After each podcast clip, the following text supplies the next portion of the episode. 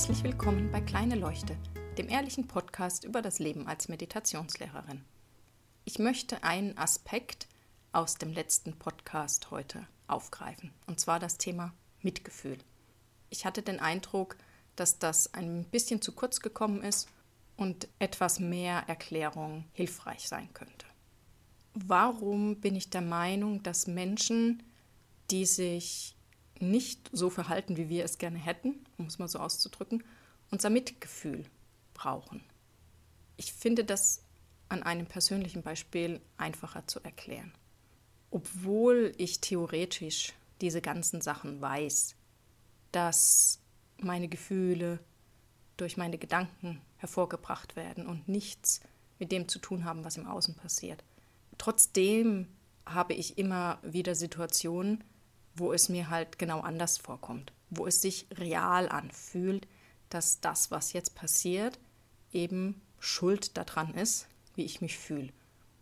Also meine Tochter frustriert mich, mein Mann ärgert mich, irgendetwas macht mich wütend. Unser Geist hat einfach eine wahnsinnige kreative Schöpferkraft und ist das beste Special Effects Department, das es gibt. Und deswegen fühlt es sich einfach so an, wenn wir nicht voll bewusst sind. Und das sind wir nicht immer. In solchen Momenten, dann mache ich Dinge und sage Dinge, von denen ich hinterher denke, oh mein Gott, was hast du denn da nur gedacht? Dann habe ich eben meine Tochter angeschnauzt oder meinen Mann angeraunzt oder ich war einfach ungeduldig. Diese ganze Palette von Gefühlen eben. In diesen Momenten, wo ich mich aber so verhalte, kann ich nicht anders. Ich sehe es nicht anders. Es fühlt sich halt so real an. Meine Tochter beeilt sich nicht, wir müssen los und sie kommt einfach nicht in die Pötte. Dann werde ich gereizt und dann schnauze ich sie an.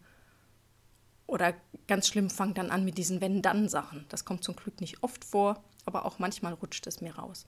Vor noch gar nicht so langer Zeit habe ich mich dann hinterher fertig dafür gemacht, dass ich so reagiert habe. Aber in diesem Moment, als ich das gemacht habe, da war das die einzige Option, die ich gesehen habe.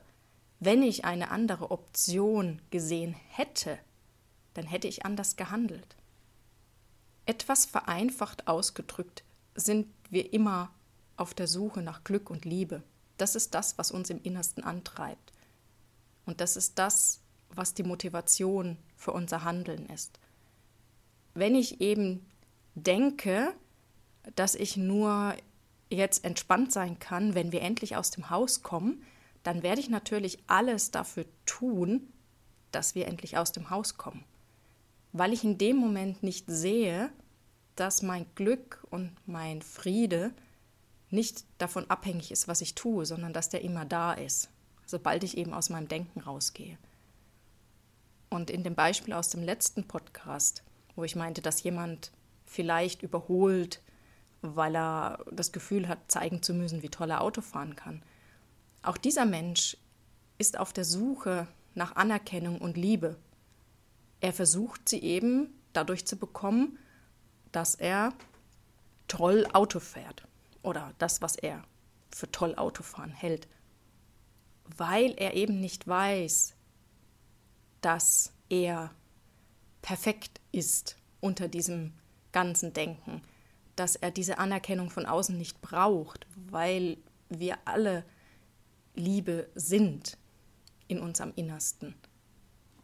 Ihr dürft das Wort Liebe durch was auch immer ersetzen, was für euch besser passt. Bewusstsein, göttliche Essenz, keine Ahnung, irgendein Begriff. Ich meine damit dieses, was wir sind und was wir nicht wirklich mit Worten beschreiben können, weil es eben jenseits der Worte ist. Und deswegen dürft ihr dafür die Worte nehmen, die für euch passen. Und wenn eben ein Mensch Dinge tut, weil er glaubt, dass er nicht wertvoll ist und dass er die Anerkennung von außen braucht, weil er das nicht sieht, wie perfekt er denn ist, dann braucht er nicht auch noch meine Wut und meine Frustration und dass ich noch mehr auf ihn einschlage, wodurch er sich dann eben noch ungeliebter fühlen würde, sondern eben mein Mitgefühl. Dass ich weiß, wie das ist, wenn ich in diesen Gedanken gefangen bin.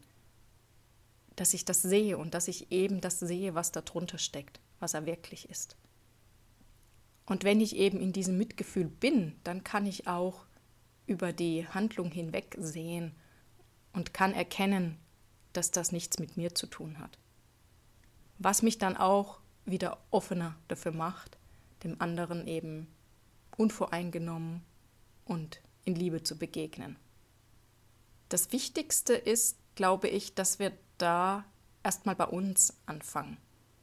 Mir ist es viel schwerer gefallen, mir tatsächlich zu verzeihen, wenn ich solche Sachen gemacht habe. Aber je mehr ich es bei mir gesehen habe, dass ich Dinge nicht böswillig tun, sondern weil ich es einfach in dem Moment nicht besser weiß, desto leichter ist es mir tatsächlich auch gefallen, anderen gegenüber dieses Mitgefühl zu haben. Meine Erfahrung ist da tatsächlich, wenn ich bei mir anfange und die Dinge bei mir auflöse, dann reagiere ich im Außen gar nicht mehr. Je mehr ich meine menschliche Natur annehme, je liebevoller ich mit mir umgehe, desto mehr Liebe und Mitgefühl habe ich für andere Menschen, ohne dass ich mich darauf konzentrieren müsste oder es erzwingen müsste oder etwas. Es kommt ganz natürlich aus mir, weil ich einfach aus Erfahrung weiß, dass es nicht bös gemeint ist, sondern einfach daran liegt, dass dieser Mensch gerade unbewusst ist und das glaubt, was er denkt. Deswegen die Anregung für diese Woche. Schaut mal etwas an, wo ihr euch noch nicht so ganz verziehen habt. Nehmt vielleicht nicht gleich euer größtes Thema, sondern ein etwas kleineres, das sich nicht so wichtig anfühlt und schaut mal, ob ihr eure Unschuld darin seht, dass ihr es nicht böse gemeint habt, dass ihr es tatsächlich in dem Moment nicht besser wusstet. Ich wünsche euch viel Spaß dabei und einen schönen Abend, guten Morgen oder guten Tag. Bis bald.